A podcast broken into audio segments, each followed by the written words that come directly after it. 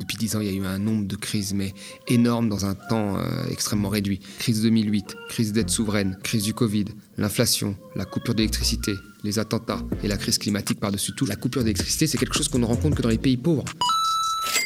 Bonjour tout le monde et bienvenue pour ce nouvel Instant Porcher. Je suis ravie de vous retrouver. L'Instant Porcher, c'est un petit moment qu'on se prend entre nous avec Thomas Porcher chaque semaine pour décrypter l'actualité, car on le sait, le discours est politique et les comprendre est un véritable enjeu démocratique. Je vous rappelle, pour qu'on n'arrête pas tout, le média dépend de votre soutien, vos abonnements et vos dons. On lance une grande campagne de dons de fin d'année pour ne pas mourir. Pour celles et ceux qui le peuvent, rendez-vous sur lemediatv.fr slash soutien pour nous soutenir. Ce projet de télé libre et indépendante ne peut se faire sans vous. Au programme, aujourd'hui, on en sait plus sur la chair de la réforme des retraites, puis Thomas nous en dit plus sur les risques de coupure de courant. C'est l'instant Porcher.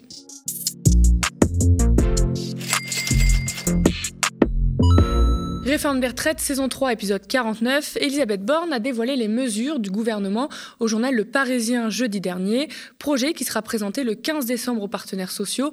On en sait plus. Enfin, c'est parti, accrochez-vous. Sur l'âge légal de départ, Elisabeth Borne affirme que la barre des 65 ans est en discussion avec les partenaires sociaux.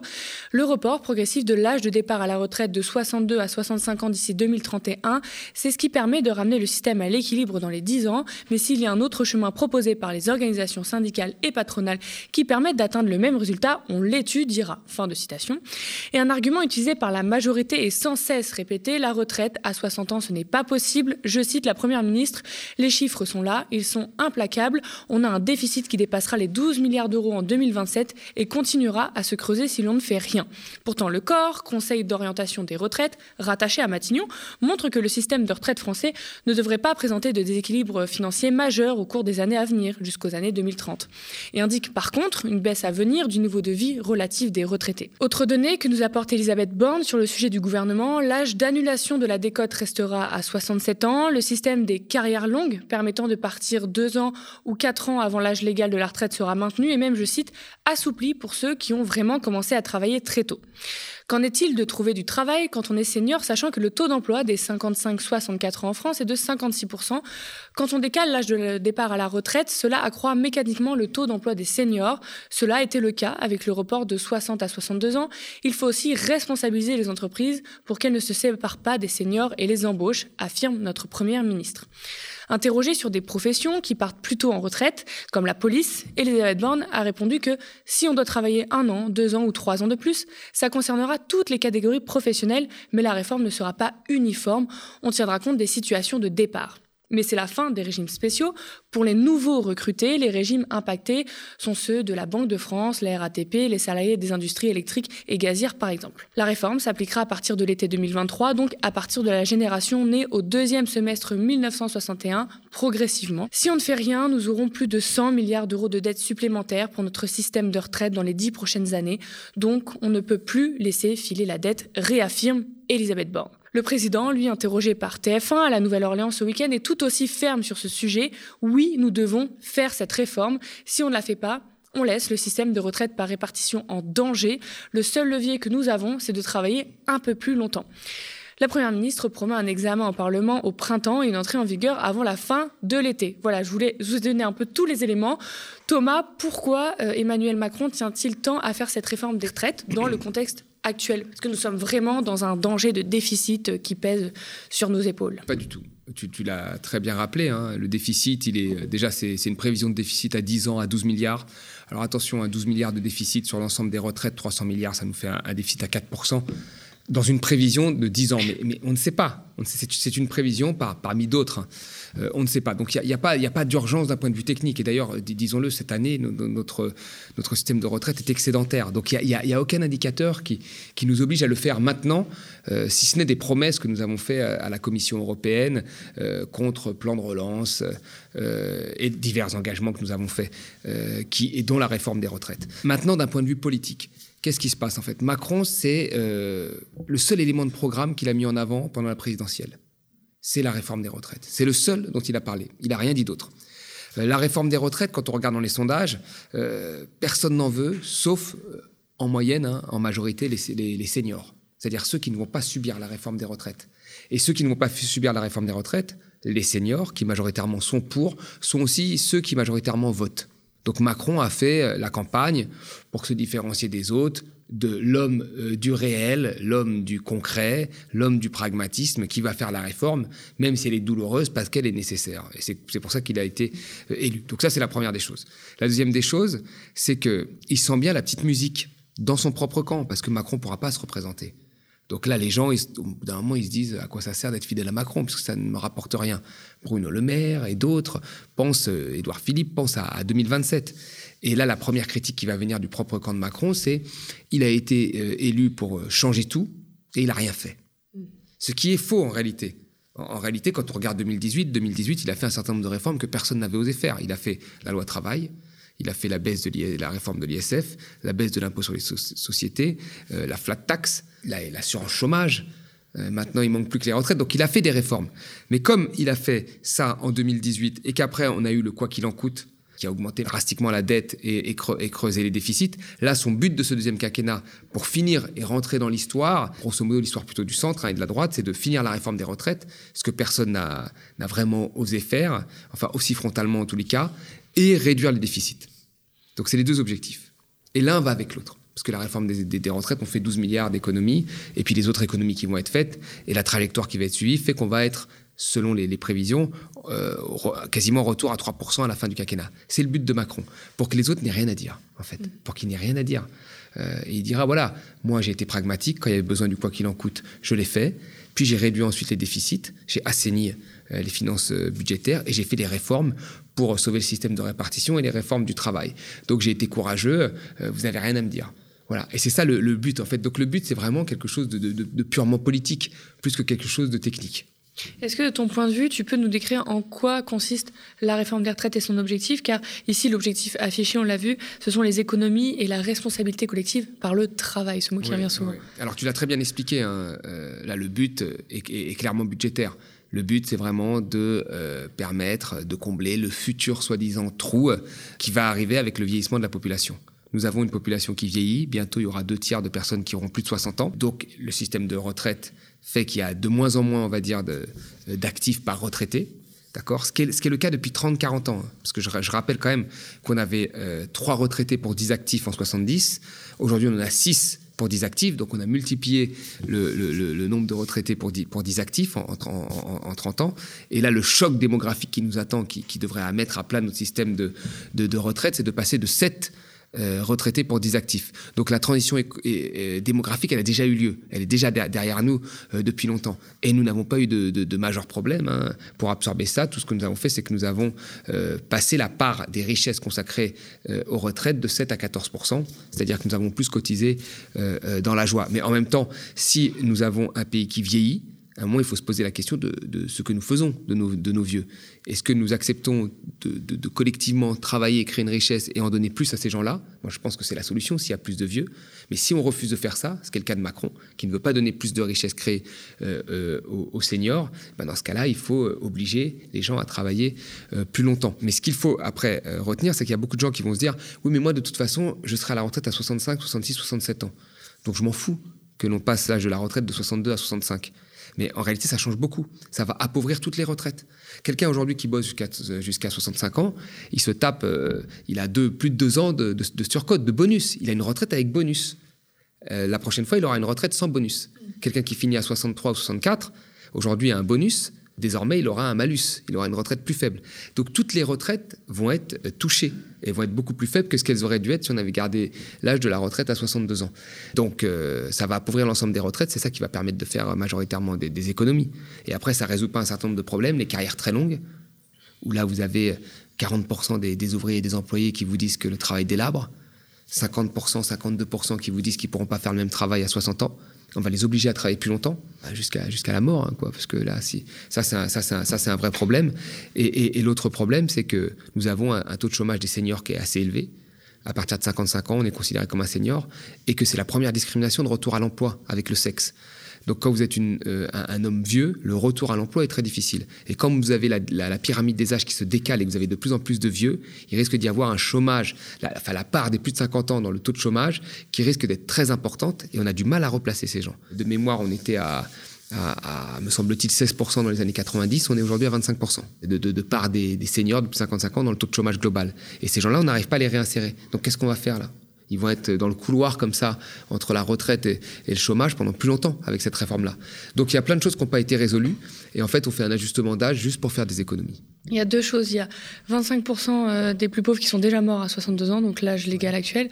Et la deuxième chose, c'est, euh, tu dis, il faut qu'on cotise plus, etc. Mais si nos salaires étaient plus élevés, on pourrait plus cotiser dans les retraites et dans le chômage, par exemple. Tout à fait. Et puis même s'il y avait les 5 millions de chômeurs qui avaient un vrai salaire, euh, on aurait beaucoup plus de, financement des, retraites. Voilà, donc ce n'est pas de l'inné, on n'est pas censé dans le déficit. Non, bien sûr, tout est une question après de ce que l'on veut mettre dans les retraites et donc du partage du gâteau général. Il y a quand même une richesse qui est créée, enfin énorme, qui augmente, elle qui augmente chaque année. Et il faut savoir ce que l'on va donner après aux retraites, aux services publics et aux autres choses, et ce que l'on veut après euh, euh, donner parfois aux, plus riches, comme ça a été fait ces, dernières années. Il y a Elisabeth Borne qui répète euh, très souvent hein, qu'elle est ouverte au débat, aux discussions avec les syndicats de travailleurs et les partenaires sociaux. Qu'est-ce que tu en penses, toi? Est-ce que tu vois venir un conflit social comme on a vu au premier volet de la réforme des retraites? C'est très difficile parce que quand on regarde ces dernières années, les, seuls qui ont réussi à faire reculer Macron, c'est les Gilets jaunes. C'est sûr que les syndicats vont y aller. Ils l'ont dit tous les syndicats sont contre, y compris les syndicats du, patronat. Le MEDEF était plutôt contre cette réforme-là, il disait que c'est pas le moment. Et, à juste titre, il a raison, parce que nous sommes en reprise d'activité, les prêts garantis euh, vont s'arrêter, les entreprises, on va voir quelles entreprises est vraiment solvable quand on retire la perfusion de, de l'État. Donc il risque d'y avoir, à mon avis, des faillites très fortes. Il y a de l'inflation qui pèse sur la compétitivité des entreprises. Il y a plein de choses comme ça qui font que c'est pas le moment d'avoir un, euh, conflit social de grande ampleur qui va impacter encore une fois les entreprises. Quand il y a des grèves, ça impacte les entreprises. Quand il y a des mouvements sociaux, ça impacte les entreprises. Donc même le patronat, il n'y a pas d'urgence. Euh, attendons peut-être, discutons-en à un autre moment. Donc tous les syndicats sont contre. Donc les syndicats vont aller manifester. Mais ce qui fait surtout peur au gouvernement, c'est que ces manifestations des syndicats s'étendent euh, au reste de la population. Parce que aujourd'hui, les syndicats, qu'est-ce qui se passe? Ils, vivent l'inflation comme tout le monde, les salariés. Donc ils peuvent arrêter de travailler une, un jour, deux jours, trois jours. Vous savez, euh, quand ils travaillent pas, euh, quand ils font grève, ils sont pas payés. Hein. Donc ils peuvent faire des grèves perlées comme ça a été le cas. Mais la situation est beaucoup plus difficile pour tout le monde. Donc le gouvernement, il sait ça et il prend ça en compte dans l'équation. Si ça déborde après sur un large mouvement social, Là, le gouvernement a très peur, mais c'est très difficile cette météo sociale. Mais je pense qu'il part, il regarde deux choses. La première des choses, c'est le Covid est passé par là. Et le Covid nous a privé vraiment, de, pendant pratiquement deux ans, de, choses essentielles. Euh, se voir, discuter, voir, rencontrer des gens, enfin, on a été, le sport, euh, le café, etc. Et, donc, ça, dans la hiérarchie maintenant, euh, l'importance qu'on ait, entre ça, c'est que ça subsiste. Mmh. Il y a ça, ce qui nous a beaucoup fatigués. Et puis la deuxième des choses, c'est que la dernière répression de l'argent pleur social a été réprimandée très fortement par la police. Et donc là, le gouvernement se dit, est-ce que les gens euh, vont être plus résignés ou plus révoltés? Je pense qu'en prenant tous ces éléments, ils se disent que c'est possible que ça passe, qu'il y ait quelques grèves comme ça, et puis que ça passe. Et c'est là-dessus, c'est qui, qui parie. Après, c'est très difficile de savoir. Moi, ce que je vois, c'est qu'il y a une frange qui s'est radicalisée, qui, elle, est prête à en découdre et ne veut plus rien laisser passer, et on peut les comprendre. Et il y a une autre partie qui est un peu plus euh, vaporeuse et euh, qui est en fait la partie qui va être game changer dans, dans le rapport de force qu'il va y avoir avec le gouvernement. Le gouvernement a envoyé au préfet une circulaire mercredi soir dernier pour anticiper et préparer leur département à d'éventuelles coupures programmées de l'électricité qui pourraient concerner 60% de la population, mais aucun site critique ou client prioritaire, la santé, l'industrie ou encore les patients à haut risque vital. Il n'y aura aucune coupure en décembre, assure RTE, le gestionnaire du réseau de transport d'électricité français. Mais c'est pour après les fêtes que cela devient flou. Je vous propose d'écouter notre porte-parole du gouvernement, Olivier Véran. On n'est pas en train d'annoncer aux Français qu'il y aura des Hein. Euh, on a même plutôt annoncé l'inverse pour le mois de décembre, puisque le mois de décembre sera un mois qui sera pas plus froid que les autres. Mais ce qu'on dit aux Français, c'est que en janvier, on ne sait pas encore quel sera l'état de l'hiver, et que dans la situation où on, on aurait un hiver particulièrement froid, donc particulièrement coûteux en énergie, compte tenu des difficultés sur les centrales nucléaires, vous savez, euh, avec un certain nombre de réacteurs qui sont à l'arrêt, il pourrait y avoir des situations de tension sur la ligne électrique, et que comme il était exclu qu'on prenne le risque d'un blackout, dans ce cas-là, on prépare euh, au niveau gouvernemental, avec les agences d'État, avec les opérateurs, avec les préfets, les entreprises, les Français, tous les scénarios pour faire face à toutes les situations. Olivier Véran explique que les Français seront informés entre J-3 et la veille à 15h des journées rouges avec les météos de l'énergie nommées EcoWatt. La grosse inquiétude porte surtout sur les numéros d'urgence. Pour les joindre, le gouvernement a reconnu qu'il faudrait faire le 112 et qu'il ne pourrait pas être accessible partout. Dans le détail que nous explicitent nos confrères indépendants de reporters, les coupures seront décidées par RTE uniquement si les mesures de sobriété ne sont pas efficaces. La demande de délestage sera envoyée à Enedis qui coupera l'électricité aux heures de pointe, le matin entre 8h et 13h et le soir entre 18h et 20h. Le blackout durera deux heures d'affilée au maximum. Qui aura la malchance ou la chance de devoir dîner à la bougie Cela n'a pas encore été décidé. En effet, sur coupure.temporaire.enedis.fr, hein, Enedis qui fournit 95% du territoire, vous pouvez voir sur une carte de la métropole dans quelle tension se trouve votre département. Le gouvernement prévoit de possibles coupures d'électricité cet hiver. Vraiment hâte de voir comment seront justifiées l'annulation de trains et la fermeture d'écoles pendant que les remontées mécaniques de Megève ou Courchevel continueront à fonctionner. Vraiment hâte, écrit Maxime Combe. Nous aussi, affaire à suivre et Thomas va nous expliquer tout ça. Comment on peut en arriver là? Est-ce que tu peux nous expliquer concrètement à quoi est dû ce risque de coupure? Il faut vraiment avoir en tête quelque chose pour l'électricité, c'est que l'électricité n'est pas stockable. Donc au moment où on allume sa lumière, il faut tout de suite avoir une offre d'électricité, immédiatement. Voilà, immédiatement. Et vous avez des heures de pointe. Vous avez plus de gens entre 7h ou 6h du matin et 8h qui allument leur électricité parce qu'ils font leur petit déjeuner, ils prennent leur douche, etc. Et le soir, au retour du travail et de l'école, quand vous faites votre cuisine, votre machine à laver et euh, que votre enfant regarde euh, la télé. Donc il y a des heures de pointe. Et à ce moment-là, il faut trouver tout de suite de l'électricité. Le problème, c'est quoi? C'est que nous avons euh, sur l'ensemble de nos réacteurs quasi plus de la moitié qui sont à l'arrêt. Ça, il faut le dire, hein, plus de la, moitié qui, euh, qui sont à l'arrêt, et que nous avons des tensions aussi avec, euh, avec le gaz, puisqu'il y a une grosse partie du, gaz, enfin chez nous et, ailleurs d'ailleurs, qui, qui, vient de, de Russie. Donc il y a des craintes qu'en heure de pointe, on n'ait pas cette offre tout de suite, et que donc il faille, dans un premier temps, prévenir les gens du risque de tension avec, comme vous avez dit, EcoWatt, cette application qui vous permet d'avoir la météo finalement de, de l'électricité. Ensuite, il y a la deuxième solution qui consiste à baisser pour tout le, le réseau l'intensité de 5%. Et puis ensuite, si on peut pas, il y a des coupures qui vont être ciblées. Voilà. Après, ce qui est très, ce qui, ce qui inquiète tout le monde, c'est que dans ces deux heures de coupure, effectivement, il n'y a pas d'accès, euh, le, téléphone ne marche pas, il n'y a pas d'accès au numéro euh, euh, d'urgence, tout peut arriver. C'est ça qui fait, je pense, qui fait très peur aux gens. C'est que si quelque chose arrive dans ces moments-là, c'est très difficile. Donc non, non, le, finalement, ce qui se passe aujourd'hui dépend d'un certain nombre d'éléments. C'est le manque de vision politique qu'il y a eu dans, dans, le fonctionnement de l'énergie, de choix politiques qu'il soit nucléaire ou renouvelable. En fait, le problème, c'est qu'on a constamment tâtonné. La pire des choses dans l'énergie, c'est le stop and go. Soit on choisit le renouvelable, et dans ce cas-là, on développe, on développe, on développe, et on fait en sorte, bien sûr, en premier lieu que la sécurité, les équilibres énergétiques entre régions et entre pays soient respectés, soit on fait du nucléaire et on le développe. Moi, j'ai toujours dit qu'il fallait que cette question soit tranchée en partie par référendum parce que c'est des choix qui dépassent les choix purement techniques euh, et politiques. Or, qu'est-ce qu'on a fait ces dernières années? On a tâtonné. Un moment, on est pro-nucléaire. Macron, en 2017, il mettait des éoliennes dans son clip de campagne. Euh, il a pris Nicolas Hulot, donc il fallait fermer Fessenheim, etc. C'est le cas de Hollande. Et puis, après, on redevient pro-nucléaire. Il n'y a pas eu de vision euh, politique de l'énergie depuis à peu près euh, une, vingtaine d'années, puisque depuis une vingtaine d'années, on nous parle que de libéralisation des marchés de l'énergie et que c'est les entrepreneurs qui doivent avoir la vision à la place de l'État. Euh, on voit aujourd'hui euh, le, résultat. Le résultat, c'est qu'on n'a pas, en termes d'offres, suffisamment d'offres, parce qu'il y a des problèmes, y compris sur le nucléaire vieillissant, et qu'en termes de demande, on n'a rien fait pour consommer moins d'énergie parce qu'on n'a pas rénové les bâtiments.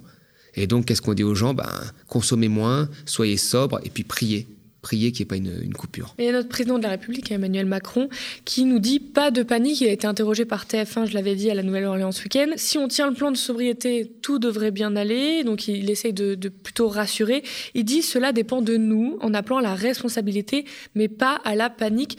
Thomas, pourquoi c'est aujourd'hui ces coupures a créé autant d'inquiétudes chez les Français? C'est quand même inédit entre une pandémie mondiale, une guerre à côté de chez nous. Est-ce que tout ça, ça peut commencer à secouer un peu les gens? Les gens sont secoués depuis dix ans. Depuis dix ans, il y a eu un nombre de crises, mais énorme dans un, dans un temps euh, extrêmement réduit.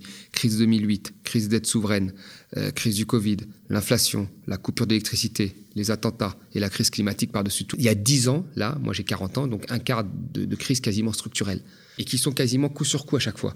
On a, on a très peu de temps de respiration. Euh, donc il y a un sentiment, je pense, chez les Français, euh, que la crise aujourd'hui est perpétuelle et que tout peut arriver. Alors que ma génération, moi, avant qu'il y ait ces crises, on pensait que rien ne pouvait plus jamais nous arriver. Le communisme, c'était fini, le capitalisme, ça devait être super. On pensait que rien ne pouvait nous arriver. Voilà. Et là, on se rend compte que tout peut nous arriver. La deuxième des choses, c'est que là, la coupure d'électricité, c'est vraiment un symbole. C'est quelque chose qu'on ne rencontre que dans les pays pauvres. Vous allez en, moi, j'ai travaillé au Congo en Afrique, il y avait des coupures d'électricité, des générateurs dans les maisons des plus riches. Au Liban, il y a des coupures d'électricité. C'est des choses qu'on ne pensait jamais voir chez nous. On a échappé de peu à des coupures les années précédentes déjà, parce que c'est pas la première fois que ça revient. Hein. Là, on en parle beaucoup, mais c'est pas la première fois que, que, ça arrive, parce que il suffit que les températures baissent. On avait déjà une offre qui était limite, mais là, cette année, euh, la, la, possibilité, le scénario de cette coupure est bien réel. Et chaque année, ça va s'empirer. Vous voyez, la guerre en Ukraine, c'est une chose. Mais ça fait longtemps que le système est fragilisé, et donc on aurait dû s'en rendre compte. Et là, dans la tête des gens, c'est synonyme d'une forme de grand effondrement, en fait. Mm. On a découvert que l'hôpital fonctionnait pas bien. Enfin, dans la vie de tous les jours, on se rend compte les crèches, l'éducation, etc. Et là, on se rend compte maintenant que ah bah même l'électricité ne va pas bien fonctionner. Et puis il y a des pénuries dans, les supermarchés de, choses de moutarde, etc.